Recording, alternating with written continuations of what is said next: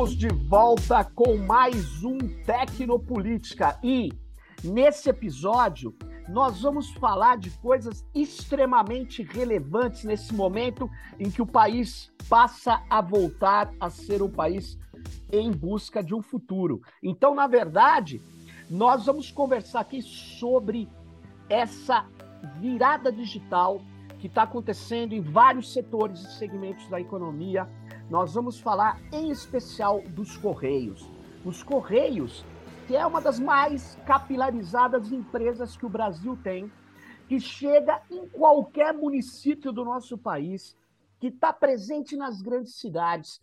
Ele tem condição de se transformar numa mega empresa de logística e transportes, entregas digitais, ou ele está fadado a uma mera privatização? Para conversar sobre os Correios e esse cenário digital, eu estou aqui com a Ana Maria Ribeiro, que eu agradeço imensamente de estar aqui com a gente. A Ana, ela é matemática, ela é gestora pública, ela fez gestão pública, ela é técnica na Universidade Federal do Rio de Janeiro e trabalhou nos Correios, foi lá, implantou o sistema de transparência lá dos Correios no, durante a gestão da presidenta Dilma. E atualmente ela é doutoranda em ciência da informação, vai se qualificar daqui a pouco com o nosso amigo Marcos Dantas, professor da UFRJ. E o trabalho dela é sobre na verdade, é o, o nome é o seguinte: o trabalho informacional e a produção de valor e mais valor nos serviços postais. Então, Ana Maria Ribeiro, muito obrigada por você estar aqui com a gente. E eu quero fazer, começar com uma pergunta. É, nesse seu trabalho, esse seu trabalho que você fez, não o seu, a sua tese, o seu trabalho, você acha que o Correio pode ser uma empresa de ponta para competir com uma Amazon e essas plataformas do mundo digital que tragam recursos daqui, que dominam e começam a dominar a logística até no nosso país? Boa tarde, bom dia, boa noite, seja lá o horário que as pessoas vão assistir. Muito obrigada, Sérgio Amadeu, sou uma fã acompanho o seu canal Tecnopolítica, tem sempre trazendo inúmeras discussões extremamente importantes. Agradeço imenso o espaço, é, e é uma discussão hoje fundamental. Já era desde o ano passado todo mundo discutindo essa coisa da privatização, e a gente precisa trazer uma discussão importante sobre o papel dos Correios não só no Brasil, mas no mundo todo, que isso, com a pandemia, ficou ainda mais claro quem tinha alguma dúvida do papel deles. Eu acho que o Correio tem, os Correios brasileiros têm todo o poder. Inclusive, isso estava no programa da, da presidenta Dilma, quando foi feito, inclusive, na gestão do, do presidente Wagner nos Correios, o planejamento estratégico 2011-2020, para que o Correio se transformasse numa empresa líder mundial.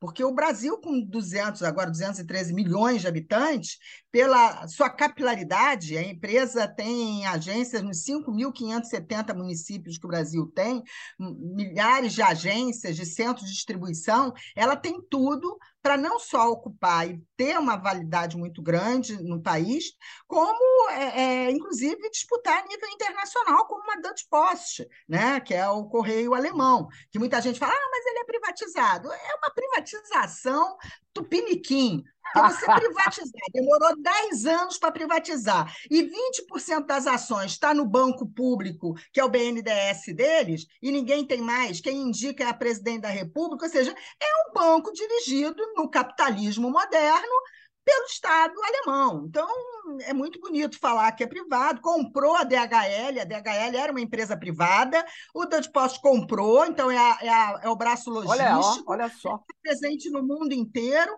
Então, é muito bonito falar em privatizado quando tem um Estado Ô, Ana, forte econômico. Ana, manha, né? deixa eu só fazer uma piadinha aqui. É assim, eu entrei esses dias, eu estou dando uma disciplina na minha universidade, a Federal do ABC, na graduação, chama Mudança Tecnológica e a Dinâmica do Capitalismo. É uma matéria lá que é do curso de Políticas Públicas.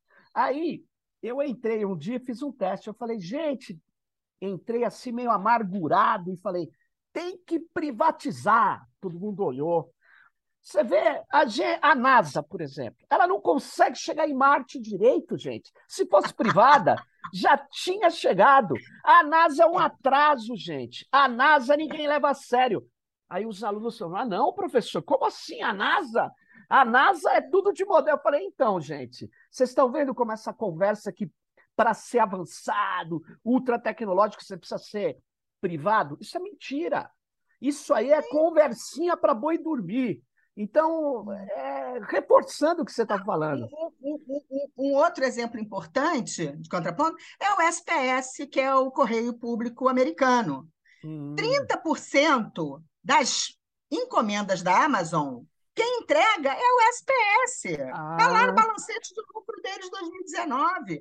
Né? É, é, é fundamental. Por quê? Porque a Amazon não consegue nem cobrir todo o território americano, vai vir cobrir o, o Brasil? Ele atende bem capital, São Paulo, Rio de Janeiro, mas essa nossa, a, a, esse nosso tamanho, inclusive continental, não tem como. Tem que ter uma empresa estatal, uma empresa com esse nível de responsabilidade, compromisso, né, para poder garantir que a população é a questão da inclusão para os brasileiros. Agora, essa pergunta sua, ela tem um grau de, de, de importância, por quê?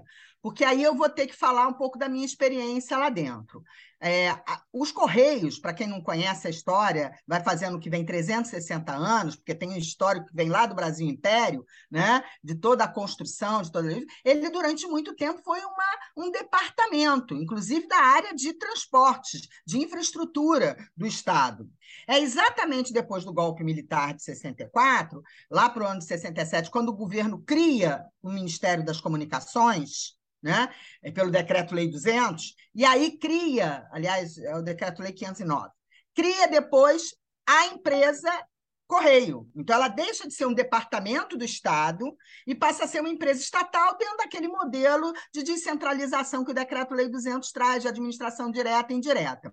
E nós tivemos uma participação muito grande dos militares, porque Correio é informação, é comunicação. Sim. Então, rolou censura, como rolou censura, inclusive na, na, história dos Correios do Brasil, particularmente, você tem momentos que, por lei, é decretada censura, como foi no período da Primeira Guerra Mundial, que foram censurados. É lá, tem um cara censor que olha, abre a carta, lê a carta, né? Então, é oficialmente. Sério, ô, Ana? Abriam a carta? Abriam, e ela ia com um carimbo, carimbo de censura. Inclusive, tem, eu tenho links na minha dissertação de mestrado que leva a pesquisadores que fazem análise, que levantaram todos esses tipos de correspondência que passaram pela censura, né? A censura postal, ela existia dentro do próprio correio. Olha que loucura! Um censura postal. Então, é, isso é, é, é, histórico interno e também é, em outros países você tem isso, né? Porque você tem uma entrada única, né? Agora a gente tem um monte de entrada, mas você antes tinha uma entrada única que era pelos Correios mesmo. Né? Então, é, é, é, os militares é, tomaram muito conta. Então, há um processo interno na empresa, que essa é minha, minha visão, Ana, de ter vivido lá dentro, né, que perpassa a formação de muitos dos gestores que ainda são oriundos dessa época, né? Porque 60 e poucos ainda está ali, né? Eu estava nascendo, então tem gente aí que está com 70 e poucos anos, porque como a empresa é, é, é CLT, as pessoas podem se aposentar e continuar trabalhando, né? Então tem uma mentalidade própria do militar, que é o quê, do meu ponto de vista, e que agora voltou também com força no atual governo, que a formação se faz intracorporo, corpore. Ou seja, né, o cara vira general porque fez o cursinho da AMAN. O cara estuda entre eles com aquela visão onde a ciência e a tecnologia passam ao largo. Você, eu tenho uma experiência, sou do FRJ, eu cresci dentro do FRJ, eu fiz parte da minha graduação lá, e o que, que eu assistia lá? Os centros de pesquisa da Petrobras, centro de pesquisa da Eletrobras. Era Sim. comum encontrar servidores, empregados da Petrobras, da Eletrobras, da energia nuclear, nos corredores da nossa COP lá, fazendo mestrado, doutorado, ou seja, um intercâmbio de uma visão corporativa com uma visão acadêmica tecnológica. Quando eu fui a primeira é, é, convidada para ir para os Correios, a primeira coisa que eu fui foi entrar dentro do periódico da CAPES. Gente, deixa eu ver o que, é que tem de pesquisa de correio, deixa eu saber o que, que é aquela indústria ali dentro, o que, que é. Encontrei nada em 2010. Nada, nada. Assim, gente, como assim? Petrobras tem um monte de pesquisa, o pessoal pesquisa isso e aquilo. O pré-sal a gente desenvolveu em conjunto. Tem lá um tanque oceânico dentro da UFRJ que desenvolveu as pesquisas para o pré-sal. Você tem vários laboratórios na COP que desenvolveu as máquinas engenharia de materiais, engenharia metalúrgica, a professora Oscar Rosa Matos dirige lá, que desenvolveu o maquinário necessário para produção do petróleo, para poder fazer claro. pré-sal. Então, assim, o desenvolvimento da tecnologia nacional.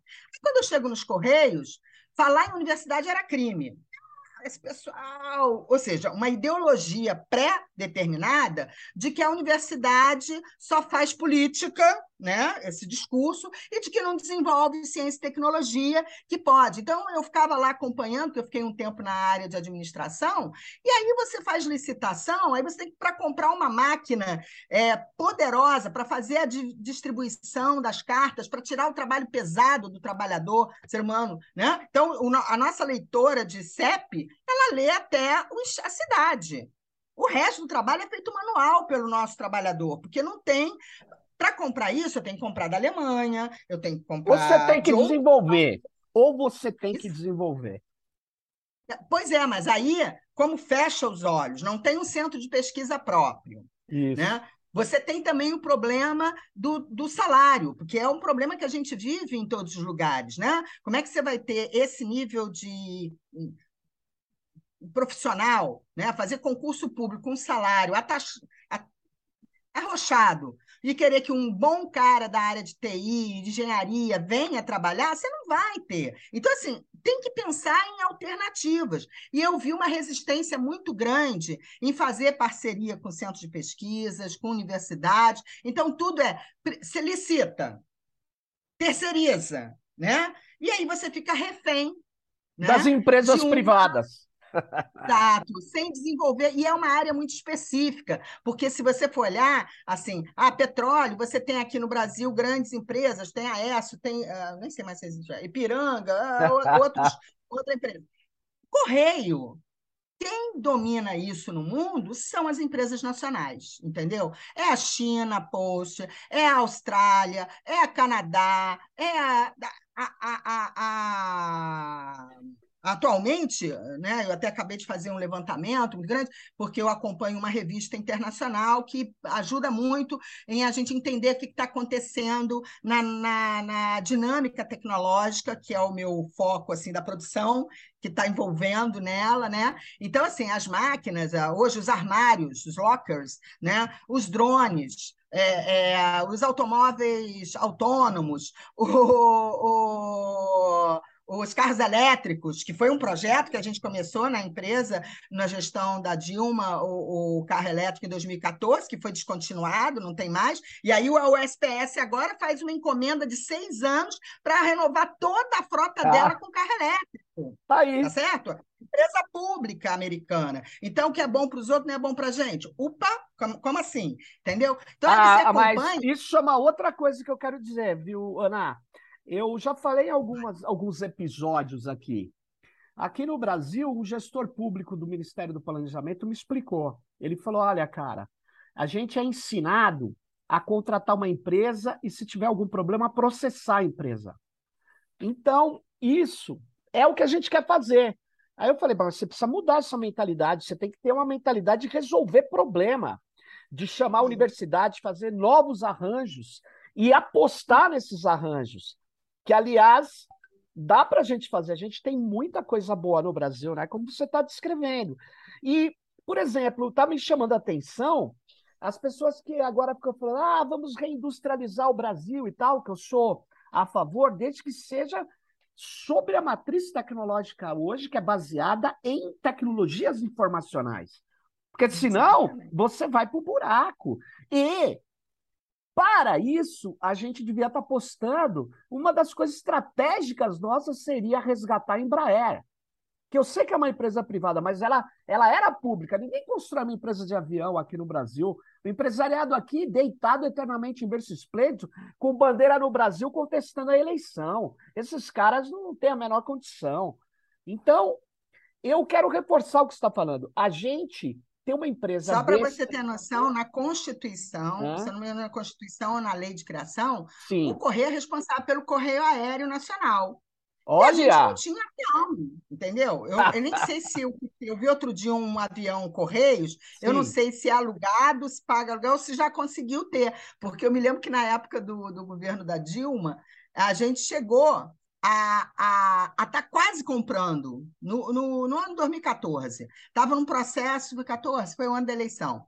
Aí tem um acidente que morre o Eduardo Campos, e aí estava todo, eu falei assim, gente, acho que não é o melhor momento de se comprar um avião, oh. porque os Correios precisa, precisa. A gente, um dos problemas, se você vai olhar lá na, no processo da mensalão, eu estudei as 1.827 páginas do, do, da CPMI sim, do Senado, sim lá da, da Câmara, uma das questionamentos do Ministério Público foi exatamente a questão do correio aéreo dos aluguéis, porque a gente tem licitação com empresas né? A gente, eu não estou mais lá, mas na época ele tem os contratos de licitação com pequenas empresas e que muitas rotas só tem aquela empresa.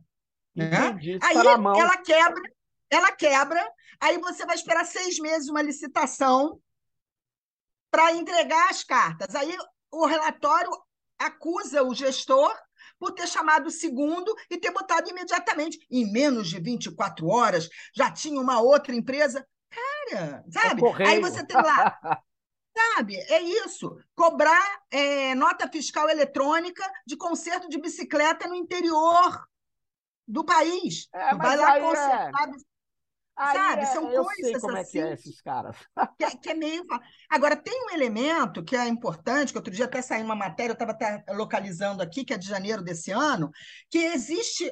É, na União Postal Universal, você tem uma pergunta básica que a maioria dos países se é a existência de um fundo de serviço universal. Ou seja, cada país tem na, na lógica lá da, da União Postal de fazer o seu fundo. E aí tem uma matéria que fala assim: o Brasil é um dos que menos usa o fundo de, universal, de universalização na América Latina. O Brasil consta na lista dos países que quase não utilizaram os recursos. São cerca de 7 bilhões de dólares Nossa. sendo acumulados ou utilizados para outros fins que não a universalidade da conectividade da região. Praticamente tudo os 6,8 bilhões da cotação de setembro de 2021, referente ao montante de 36 bilhões de dólares, é recurso do FUST, desse fundo de, de serviço, que historicamente contingenciado no Brasil. Sim. Então, ou seja, você tem um fundo para poder investir nisso, mas está lá, ninguém mexe porque está contingenciado para pagar a dívida pública, como a gente sabe Sim. que é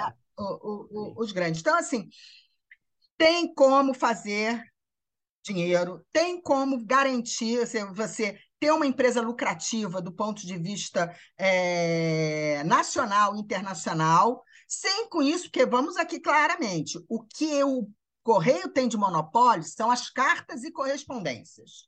É isso. Só isso. Os pacotes não são monopólio, tanto que está aí FedEx, Amazon, Mercado Pago, tem todo mundo aí trabalhando. A questão é que esse pessoal não tem infraestrutura e nem interesse de atender o, o cara que está lá no Amazonas, o cara que está lá em Rio Grande, entendeu? Olha só, eu, ô Ana, eu sou dessa sua linha. Eu imagino o seguinte: se os Correios estudar juridicamente um novo modelo de arranjo para fazer parceria não com essas mega empresas, essas coisas, se ele fizer com cooperativas de trabalhadores não precarizados, não é, não é gato, não, é cooperativa de verdade. Se a gente fizer esse acordo com várias cooperativas, até incentivar pessoas que ensinem a montar essas cooperativas, que dê direitos trabalhistas, fim de semana remunerado, por exemplo, para essa cooperativa de entregador.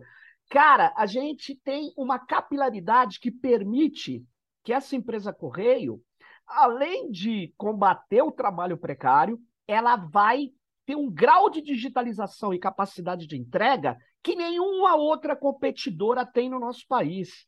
Então, eu acho que é, as pessoas precisam eu pensar. Acho assim, eu acho, eu particularmente, eu acho que o avanço dos Correios, eu já defendia isso, vou apanhar aí de alguns colegas, porque teve um momento que eu fiz parte da mesa de negociação em nome da empresa e quase apanhei da direções sindicais, porque a gente, ninguém tem dúvida que o hospital tem que funcionar 24 horas, né? Imagina, eu tenho uma dor, não, não, só segunda-feira que eu não, vou no hospital. Existe. Isso não existe. Todo mundo aqui que faz um delivery, né? Pô, quanto mais rápido, imagina eu pedir uma pizza hoje que só vai chegar na segunda-feira, né? Então, naquela época, eu já levantava assim, gente, os correios deveriam funcionar 24 horas. Isso não quer dizer que o trabalhador que está lá hoje, claro. eu acho que tem ter como bandeira a redução da jornada de trabalho com garantia e manutenção de salário, essa é uma luta política importante, e aumentar e fazer novos concursos. E esse pessoal poder estar trabalhando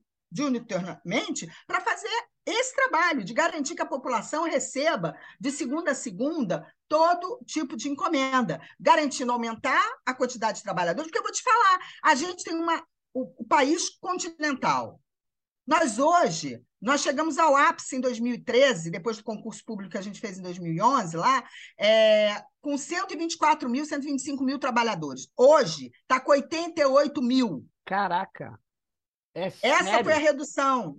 É, com lucro reduziu para oito, fechou um monte de agência, diminuiu a presença do, dos Correios em vários lugares, aumentando o trabalho da própria população para acessar e ter acesso a esse, a esse movimento, a, a esse serviço. Né? Os Estados Unidos, que tem uma população 100 mil a mais que a gente, tem 488 mil trabalhadores ah, com mas... carteira assinada e mais 150 terceirizados, 150 ah, mil terceirizados. Mas aí não tá pode, certo? né? O que é bom Entendeu? para os então, Estados então, Unidos não é bom para o é, Brasil. É, o que interessa quando interessa, ele, quando interessa. É, quando interessa, quando interessa. Então, é óbvio que, no mínimo, o Brasil precisaria ter 200 mil trabalhadores nos Correios tá certo? Isso não é de nada, não, porque se você for olhar a quantidade de gente que está precarizada trabalhando, entregando, você veria que é claro. a necessidade, mas com carteira assinada, com direitos trabalhistas, com tudo que é. Inclusive, os trabalhadores do Sindicato Nacional, a Uniglobal,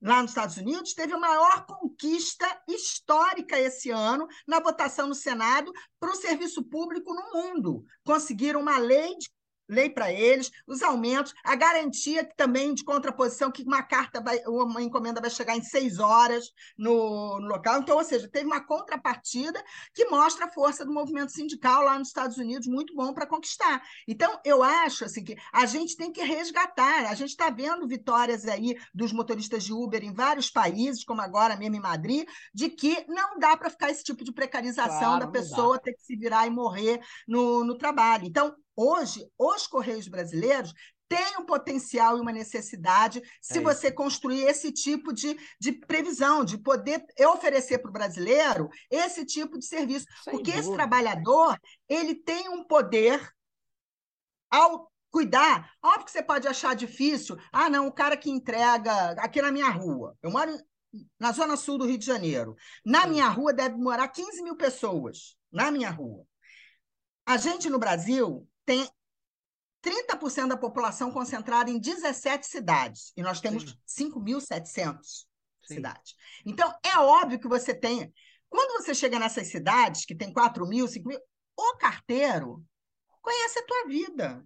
Ele sabe que tipo de encomenda você você está recebendo, Sim. que tipo de carta, que tipo de coisa você está comprando. Isso é segurança nacional, isso é segurança do indivíduo. Quer dizer, eu vou ter alguém que não tem nenhum vínculo com a empresa tomando conhecimento do que eu recebo dentro de casa, não. do que, que eu estou. Tra... Sabe? É um tipo de informação fundamental e que está é. na mão de um ser então, é um trabalho informacional, sim. Esse é um trabalho vivo que ele vai continuar sabe, enquanto Ana, existir. Oi? Ele sabe é, essa questão que você está levantando. Eu tô, vou dialogar aqui com a moçada que acompanha a gente, outros programas, outros episódios de internet. Isso que você está falando é que o carteiro ele não precisa ler a carta, ele sabe os, leta, os metadados, ele sabe Isso. sim, e porque ele entrega durante muito tempo. E a internet também tem esse problema que muitas pessoas não consideram. Os metadados não podem estar aí à disposição é, para fazer qualquer negócio. Então, por isso que uhum. nem cookies, ah, por isso que, como a gente teve a Lei Geral de Proteção de Dados, as pessoas começaram a ter que autorizar até os cookies. Ela fala, ah, por que, que eu estou fazendo isso? É porque isso é muito importante para acompanhar a tua vida, né? Então, eu estou só reforçando o que você está falando, mas eu vou dizer o seguinte: eu queria dialogar no seguinte sentido. No mundo das entregas urbanas, velozes, quem está melhor apropriado para fazer algo que reduza a precarização, não só com regulação, mas com ação, são os Correios. Os Correios podem uhum. também ter uma vertente digital, logística digital, de transporte digital forte. Pode ter muito forte, não tem. Ele começou a ter, como você disse, foi interrompido por um golpe, e eu não sei o que está acontecendo lá agora, porque o governo Bolsonaro tentou privatizar o Correio, não conseguiu, né? E uhum. espero que agora o nosso pessoal veja que ele tem na mão uma mega empresa que pode ser uma empresa mundial. Né? Não sei uma se... das coisas que eu é. perguntei é. quando eu cheguei lá, falei assim, gente, por que quando. Assim, porque eu, eu, a, a minha formação é, eu, quando fui fazer vestibular lá nos anos 80 para era o que eu queria, era computação. Naquela época, para entrar no FRJ, você tinha que entrar na matemática e depois é que você ah. podia. Mas aí eu conheci, conheci Paulo Freire e mudei para licenciatura. Mas eu sempre dialoguei muito com a área de computação. Então, eu, naquela época, fiz Fortran, Algol, aquelas coisas todas que, que a gente fazia, né, para entender. Então, eu trabalhei ao longo da minha vida na área de sistemas de alguma forma, de organização em métodos. Eu fui coordenadora do vestibular do FRJ, que tinha 80 mil candidatos, exatamente no período que a internet chegou. Então, eu desenvolvi a primeira página de vestibular. A primeira inscrição online no Brasil foi lá, junto com a equipe do Núcleo de Computação Eletrônica, Maurício Bonfim, o meu analista de sistema coordenador lá, que era o Marco, Marco Aurélio Guimarães. Então, a gente desenvolveu é, várias alternativas, inclusive com a IBM, a digitalização de documentos para poder pegar fraude. Então, eu sempre dialoguei muito com esse tipo. Então, uma das perguntas que eu fiz para o pessoal lá no Twitter, assim, gente, por que, que naquela época não se criou um arroba Correios para que a população pudesse criar os seus e-mails com confiança? Boa, eu Aí eu digo, É, não, aí eles me responderam, eles desenvolveram a proposta. Foi aquele Sérgio Mota, ministro das Comunicações do Fernando Henrique Cardoso, que já tinha uma política de projeto de meio que privatização da empresa, com outro tipo de roupagem, que barrou. Não, não tem. Então, o investimento de tecnologia lá sempre foi muito carente. Por exemplo, eh, chegamos a conversar, antes de eu ir embora, até estava lembrando isso com uma amiga essa semana, é, que a gente chegou a conversar com o pessoal do Ministério das Comunicações para a questão do satélite, porque tem um satélite que faz a inclusão digital, que nosso grande amigo Américo cuidava disso lá no, no professor do Instituto de Física, é, lá da Federal de Ouro Preto, é, que coordenava isso no Ministério Ministério das Comunicações, e a gente começou, vamos sentar com o Ministério das Comunicações, vamos entrar nesse satélite deles para poder garantir a, a, a, internet no Brasil todo, com a rede de Wi-Fi nas agências e tudo. Até hoje eu sei que tem agência que fica fora do ar, porque a internet não pega no interior desse país, porque não teve o arrobo de entrar num projeto maior. Né? Nem o Comprasnet, na época eles aceitaram, que a gente achava que era, porque É, é, porque achava. Uhum. Eu falei, gente, o Comprasnet é fiscalizado pela CGU, a gente vai ter mais segurança nas compras, claro. de licitação. Então, assim, tem uma resistência do corpo interno, que eu não, não, não digo, eu, eu, eu, saí extremamente é, feliz com a qualidade né, da, da, da, do vestir a camisa, os, os, servidores, os empregados, né, porque lá é emprego público, que amam a empresa, que trabalham pela empresa, mas a empresa não investe na melhor qualificação e de abrir a mente para novas. São poucos, existem, né, mas é aquela ideia, por isso que eu falo da militarização, aquela ideia tacanha né? De que é isso, joga, não, não, não haver, não tem criatividade, não tem inovação. Então, é, é, eu acho, né? De, a gente mexeu em algumas coisas quando teve lá naquele período, né? Uma delas é ter agência na favela. Não tinha, não tinha entrega de carta nas favelas. É. Né? É. Ah, não, é área de risco, tudo é área de risco, e aí Olha, não entrega. você está me dando uma ideia agora, assim, sensacional. Você sabe que o governo de São Paulo do Dória, o Dória teve um papel importante na vacinação, mas ele é um neoliberal, tanto é que ele saiu. Um cara ruim, um cara ligado. É o Bolsonaro que, que sabe falar, é, é um negócio estranho. Só que é o seguinte: esse cara, Dória, ele fez um acordo para inglês ver, mas ele fez um acordo com o Google para dar endereços para todos os pontos de todas as propriedades do estado de São Paulo. Só que em vez dele criar uma plataforma aberta, pode ser em cima do software, um software do OpenStreetView, ele pode abrir, que nem a gente fez os mapas de, de apoio ao movimento social na época da pandemia. A gente que fez o mapa, hospedou. Imagine, ele fez com o Google. Então, e ele está focando a política pública em torno dos endereços do Google. Porra, ainda bem que não prosperou. Por quê? Porque você tem um correio no Brasil. Esse negócio que você tem do e-mail, a gente pode meter uma planta digital um Google, um Google, um, um Google não, um Open Street Map em cima de um servidor e dá endereço para todo o lugar do Brasil. E quem é comanda é isso? Ana, quem... ah, outro debate. E aí, diga aí, o que você acha desse debate? E então, num servidor. Quando, quando, ah. quando a gente começou a implantar a lei de acesso à informação, uma das primeiras perguntas pedidos de informação era a base de dados do CEP. Aí abriu-se um debate. Não, querido, porque essa é uma posição que particularmente eu tenho, inclusive a CGU também tinha na época, mas a gente foi brecado. O Ministério Sim. das Comunicações também defendia botar é, o, a base de dados do CEP em dados abertos, mas existe um problema. Os da, o CEP, ele, o que, que é o CEP? ele é a prefeitura aprova a criação de uma rua. Aí ela informa para o correio. O correio gera um CEP. Então, ou seja, a origem dessa informação é pública.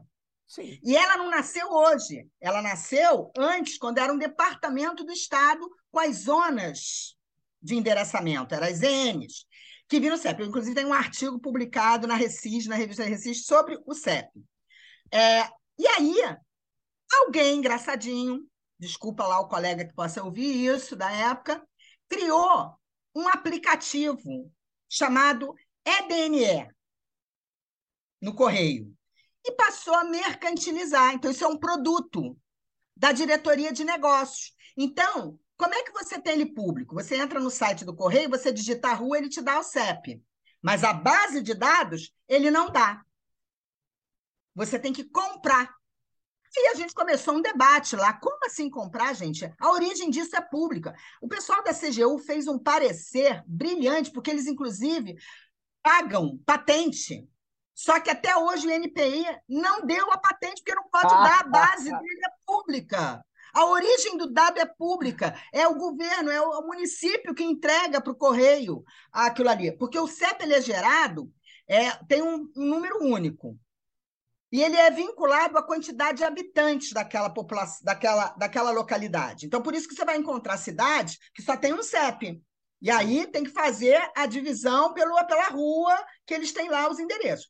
Na minha rua aqui tem quatro CEP, tem pelo lado par, tem pelo lado ímpar, tem Sim. por quê? Pela quantidade de pessoas que estão colocadas nisso daí.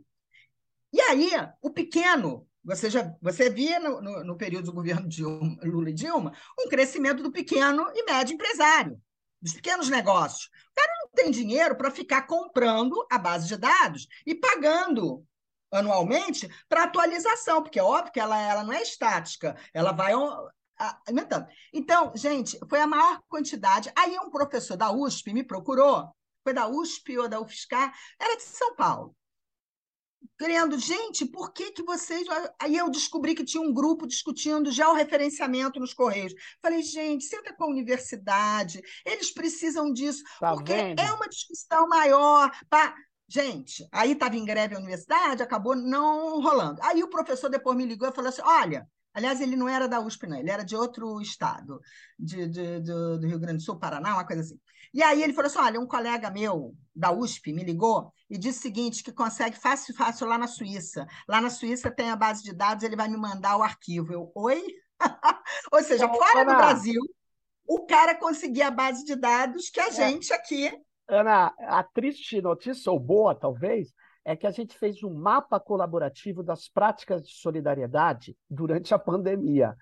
E a gente georreferenciou. Então, a gente tinha um software de código fonte aberto e livre, feito por uma universidade inglesa, software livre. A gente instalou no servidor. A gente tinha que. Portanto, o georreferenciamento estava feito. A gente identifica casas. Só que tem um problema. Sim, sim. Eu precisava do CEP também. E aí a é. gente conseguiu a base do CEP.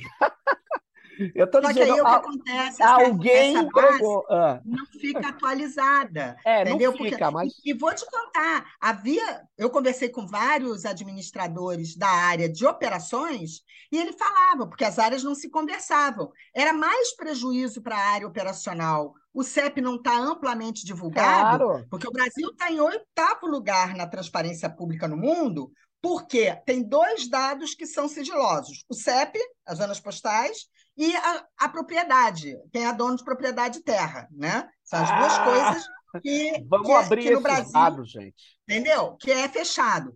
Porque para a área operacional, que tem uma regra, que você vai no endereço, se não tiver certo, você volta. Tem três idas. Isso é custo pessoal. Então, provavelmente, e ninguém, eu propus várias vezes, vamos fazer um levantamento do que, que é o lucro? Se é mais vendendo esse ADNE do que o prejuízo que se tem no operacional? Ótimo. Ninguém nunca levou isso adiante. Então, assim, ah. é, e, não tem a patente, porque não pode ter. Está lá no, no, no, relatório que eu guardo até hoje do, do da CGU. A é, patente é, do quê? O Brasil não aceita patente de algoritmo. Por conta do EDNE, por conta do aplicativo criado. Ah, o aplicativo Entendeu? é software. Não pode ter patente. Exato. Não pode Exato. ter. Esse pessoal não, Nossa. mas tanto que não foi aprovado até hoje, é enrolado com a barriga lá, pelo menos é o que eu não fui eu que fiz a pesquisa, foi os técnicos da CGU que chegaram a essa conclusão. Mas era o tal troço. Aí usava o argumento da, da propriedade industrial, é, sigilo industrial, aí foram apelando. Segredo de negócio, picareta. Então, assim, eu acho que isso é fundamental,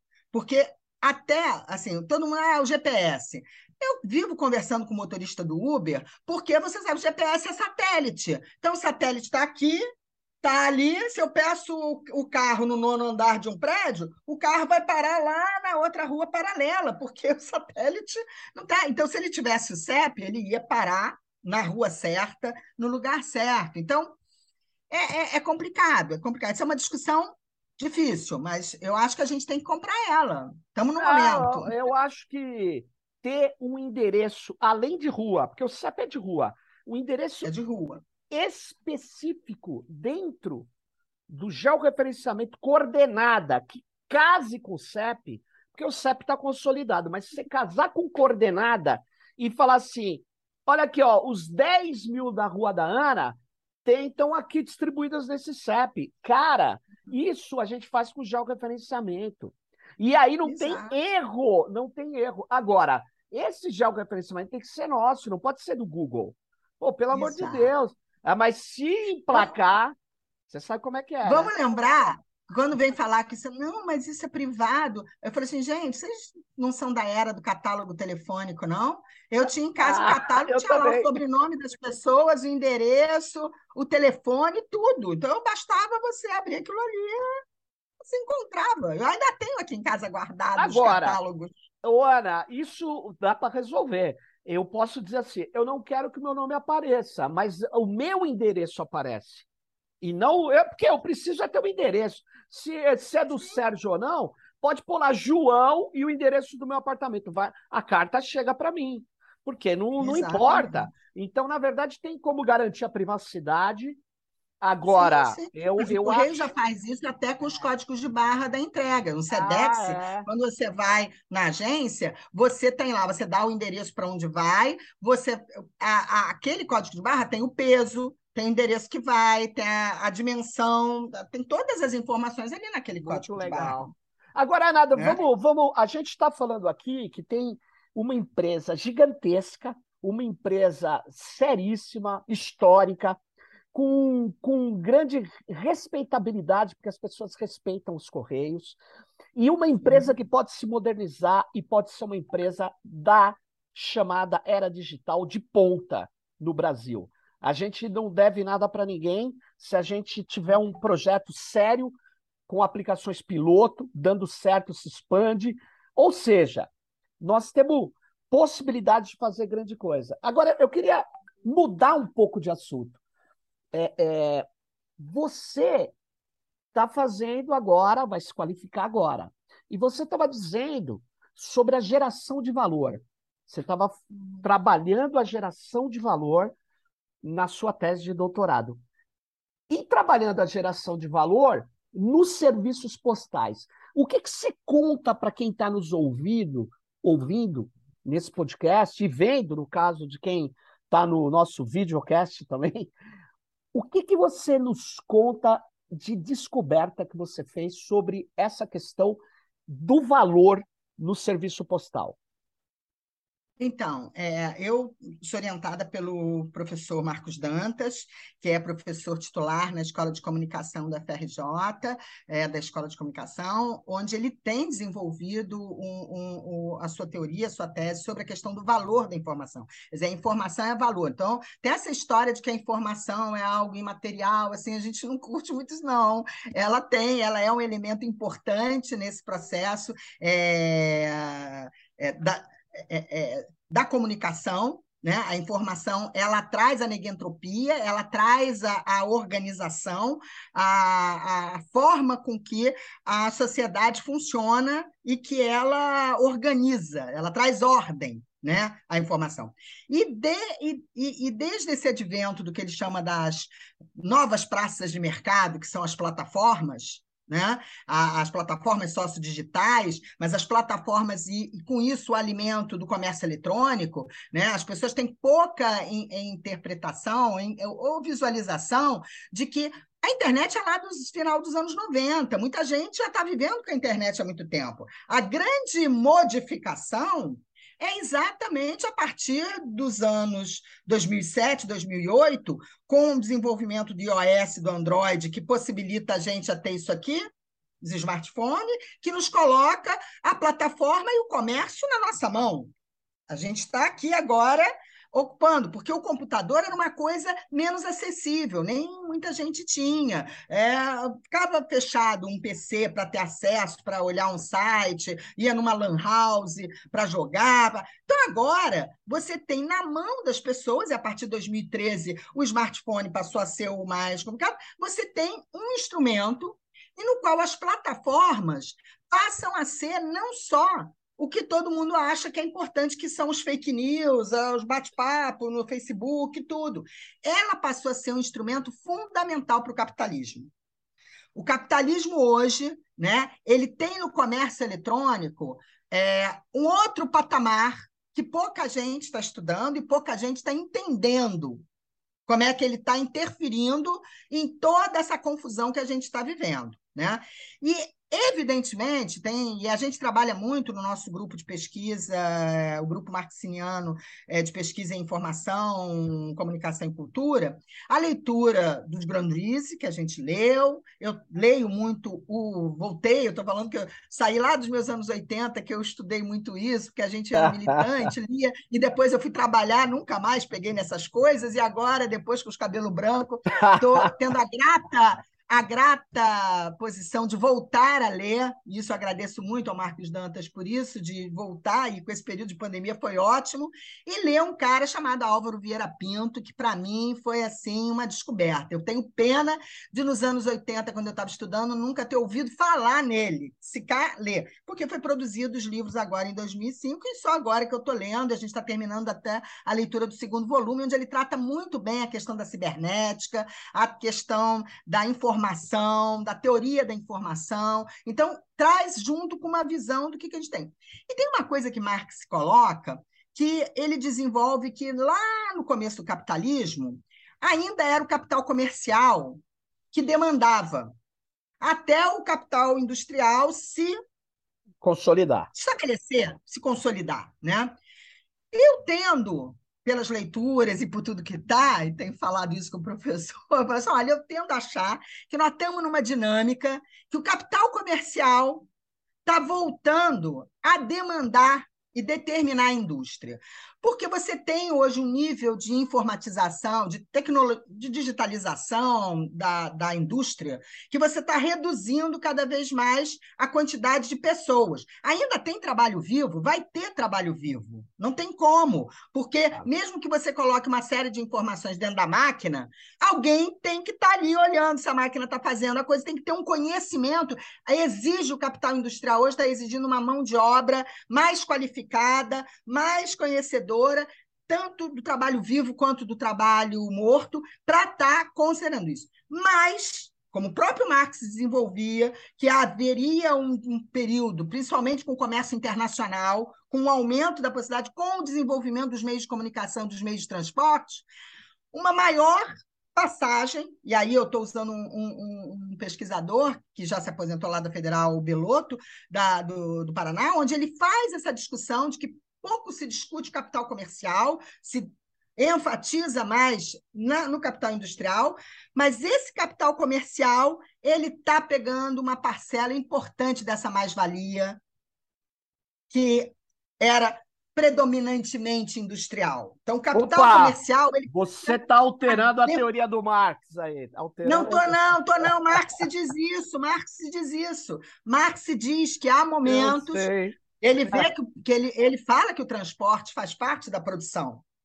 O desenvolvimento dos transportes está para o Marx na produção. Né? No Mas capital, não é capital aí... produtivo por o Marx. Só no Grundrisse, deixa eu terminar, no Grundrisse, em especial no fragmento das máquinas, ele dá um fragmento Sim, que eu utilizo que também. o pessoal diz que não é para é Ele pegar. dá uma... Mas ele não conseguiu fechar a análise isso. que ele fez, aí eu acho que ele, ele não põe. Gente. Exatamente. É, tá muita gente desenvolver isso, entendeu? Porque o Marx jamais imaginar o que a gente está vivendo hoje com os tipos de Apesar desenvolvimento. Que ele tinha... Né? uma Tinha, claro.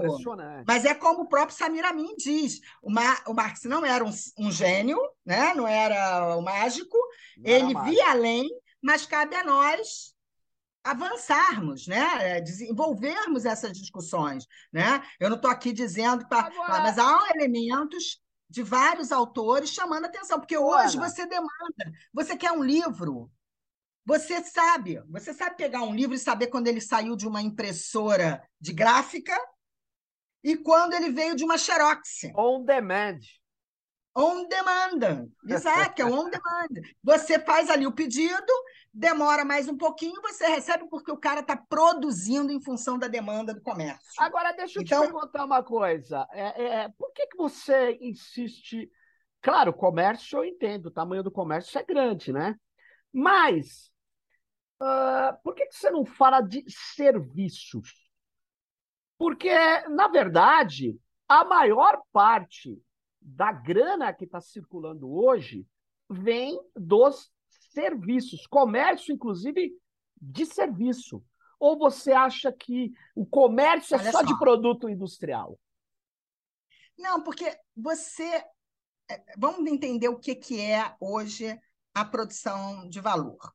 Né? Você tem a empresa que produz um produto. Óbvio que o correio ele não entrega algo digital, ele entrega algo físico. Então é um livro, é uma roupa, que aliás todas as estatísticas colocam que a maior parte do comércio é, eletrônico está em material manufaturado, é, é material físico. A pessoa Sim. tem que ter. Eu não vou vestir uma ideia, eu vou vestir uma roupa que tem aqui tecido que vem do capital industrial. Eu vou comprar o batom. Sim. É, é, é Tá certo? Esse é um produto que como é que ele era antes do comércio eletrônico estabelecer? A empresa produzia, ela distribuía, ou ela vendia direto, né? Alguém tinha uma loja lá da, da Brastemp, o cara ia na loja da Brastemp e comprava, levava para casa. Ele tinha responsabilidade, ou então a empresa ali fazia entregar na casa dele. É a empresa que tinha o transporte que fazia a sua entrega. Ou então eu ia na loja, que era uma varejista, então eu vou lá na Casa Bahia e compro a geladeira da Brastemp. Né? Então, eu ia lá e comprava. Então, esse comércio, ele está comercializando produto industrial. Tá certo? Esse comércio. É esse comércio, é esse comércio que eu estou falando. É, que é, é, é, é, se eu comprava um livro, eu ia na livraria. Quem produziu? Uma gráfica, um... isso. Então, quando eu estou falando aqui, batom é uma indústria de cosmético que produziu, aí ela tem lá e ela vende, e eu vou na loja comprar. No momento que eu tenho a plataforma, tá certo? eu não tenho mais a loja física e esse tipo de comércio. Eu posso ter, hoje, ou eu compro direto na loja que produziu, eu entro lá no site da Natura e compro, ela me entrega. Isso. Ela usa uma empresa transportadora para fazer isso. Tá? Que está dentro do capital industrial, por Marx, fazer isso. Que é o que o Beloto chama de circuito direto, onde eu compro direto com a empresa, com capital industrial e recebo. Eu tenho o circuito curto, que é quando tem um varejista. Então, vamos falar Netshoes. Ela pega lá da Nike. E vende. E aí, ela está lá no, na plata. E tem um posto do correio dentro da Netshoes. Então, da Netshoes entra direto, já sai de dentro do armazém dela para me entregar. Correio tem um. Eu descobri até para ver se ainda mantinha o, o, o, contrato, descobri que a Netshoes agora é da Magalu faz parte da ecossistema da Magalu. A Magalu está ah. comprando todos esses aí para via ser uma Amazon, que também é um ecossistema com milhões de, de pequenas serviços. Tá? Ele monta então, um marketplace. Isso. Então, aí o que você tem é o circuito direto, que ele chama, que é direto. Agora tem o circuito longo, que é quando eu tenho um atacadista e tenho um varejista. E é justamente esse que é onde aparecem as crises. Que Marx já apontava essas crises por conta do quê? Porque você tem um produtor industrial que passa para um atacadista, que junta isso, que, por sua vez, repassa para um varejista, para um outro. Então, você vai encontrar sites, plataformas, que na realidade estão comprando de outras, mas tem alguém aí no meio que tem que integrar, integra, entregar, que tem que fazer chegar. Então, é, do ponto de vista da economia, da macroeconomia, uhum. nós estamos muito mais falando um capital comercial e capital industrial. Hum. Os serviços são como é que vamos dizer? É... Você já viu, Você já viu estão... em valor, é, Ana, o tamanho dos serviços ou não? E geração de valor. Se a gente está falando de valor, não o valor, o conceito, Sim. o valor trabalho. Eu estou falando de valor agora, vou falar o valor expresso. Mas o que você chama de serviço? Eu chamo de serviço game, software, entretenimento, logística, transporte, tudo isso é serviço. O material digital, que é o material digital Não hoje. só o digital, que, ao contrário do que você disse, eu sou daqueles que o digital nunca foi físico. O digital, ele depende uhum. de uma rede física, mas ele é uhum. imaterial. Por isso que a indústria uhum. da música se destruiu, ela se reinventou, e por isso que surgiram as plataformas de música. A, a, maior é o YouTube, ainda continua sendo, mas tem Deezer, Spotify. Spotify. Por quê? Porque eles conseguiram entrar na cadeia de valor e falar: bom, eu vou derrotar as redes peer-to-peer, -peer, que eram 70% do tráfego da internet até 2009. 70%. Como que eles destruíram? Pois Sabe é, como? mas eu não acho que seja baratinho. Eles vendem música baratinho. E eles dominaram a cadeia da música. Eles mudaram, retomaram as majors, fizeram aquele negócio. Então você tem o setor de telecom, não é uma indústria. Ah, eu posso metaforicamente falar, a indústria do software, a indústria de telecom, mas eles não fabricam produtos industriais. Então, é isso que eu estou dizendo. E nem vendem. Olha só. Pois é, essa é uma grande discussão. Eu acho que é... tanto a indústria da música quanto a indústria de games é uma indústria, porque tem trabalho vivo, pesado Sim. ali. Os caras desenvolvem ah, tá. material, Você tá resolvem, tá entendeu? Isso. É óbvio, para ter isso daqui, isso aqui não vem de graça, isso aqui é e tudo que está desenvolvido tem um trabalhador ali dentro. Ter de... menos trabalhadores. Mas... Existe uma indústria, a indústria cultural, eu, Sim. inclusive, um dos artigos que eu vou apresentar semana que vem lá na Lepic, que foi uma, uma pesquisa que me deu curiosidade, né, curiosidade acadêmica, digamos assim, foi sobre a indústria cultural coreana. Sim. Eu fui porque eu fiquei, como ela, como ela desbundou durante a pandemia no Brasil, depois do filme é, é, que ganhou o Oscar, Sim. eles viram, peraí, o que está por trás de tudo isso? Aí tem lá um ministério que recebeu 1% do PIB, tem uma política de direitos autorais, de, de propriedade intelectual, tem toda uma indústria voltada, que é as escolas tem. onde forma o, os meninos para cantar, dançar e tudo mais. K-pop, que é mais importante Exato, que esse filme que ganhou drama aquilo ali é trabalho vivo. Não, mas é, eu não entendo. O trabalho vivo, o trabalho vivo ou o trabalho em geral, que é um termo genérico para um gasto de energia, é um, é um nome abstrato, como dizia o Marx. Trabalho é um nome abstrato, vem da física. É, é queimar joules, né? É gastar energia.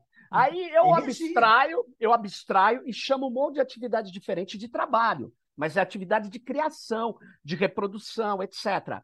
Sim, eu considero o trabalho de serviços, no que eu chamo de serviço, indústria de software, é, que é tudo que está registrado no PIB brasileiro, americano, chinês, no mundo inteiro, nas contas públicas como serviço. E não como o comércio está dentro do serviço, em parte. Sim, sim. Então, na uhum. verdade, mas ele é menor do que o resto. O que eu estou querendo dizer é o seguinte: esse resto, que não é o resto, é a maioria, é decisivo no processo de, de valor. É nesse sentido que eu estou uhum. falando. Eu não tenho muita. É, é uma briga de nomenclatura Talvez sim, não. Sim. Talvez não. É, pode ser. Pode ser em muitas coisas. Agora, que sem dúvida nenhuma, a indústria, como você disse, ela, ela não é mais, não dá mais para qualificá-la do jeito que a gente qualificava no século XIX ou até a metade do século XX, não dá mais. Quando você fala o comércio traga, passa a ser o setor, é uma questão importante dentro dessa da, de como é a dinâmica dessa indústria. Mas eu queria dizer a você, eu queria declarar aqui que nós estamos a 53 minutos e o meu podcast aqui não pode passar de 50. Mas nós, nós, nós mal começamos a discutir esses temas. A gente vai ter que conversar novamente em breve. Eu agradeço muito, Ana, você ter dado essa aula para gente, esses esclarecimentos, essa, essa visão que é muito importante. Eu espero que você consiga se qualificar muito bem, tenho certeza. Obrigada.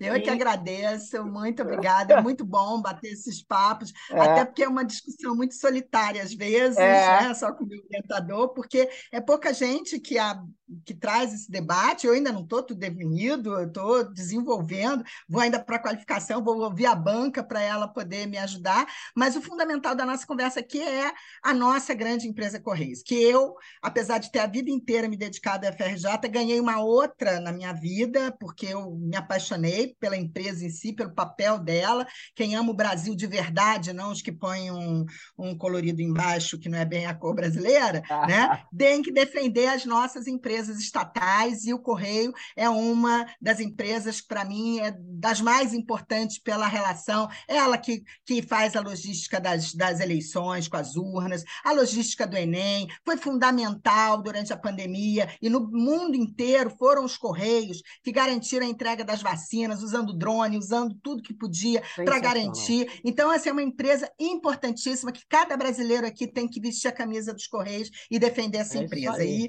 para mim, foi muito importante estar aqui para fazer esse Pô, movimento. Também, muito tá? obrigado. Valeu. Por... Valeu, Ana. E olha só, quem gostou do nosso episódio, vem aí, se inscreva no canal, dê um like. O like é muito importante para romper aí o bloqueio algorítmico é importante para as pessoas é, chegarem mais rápido no nosso programa, no nosso conteúdo. Então, fique ligado no próximo Tecnopolítica. Tchau!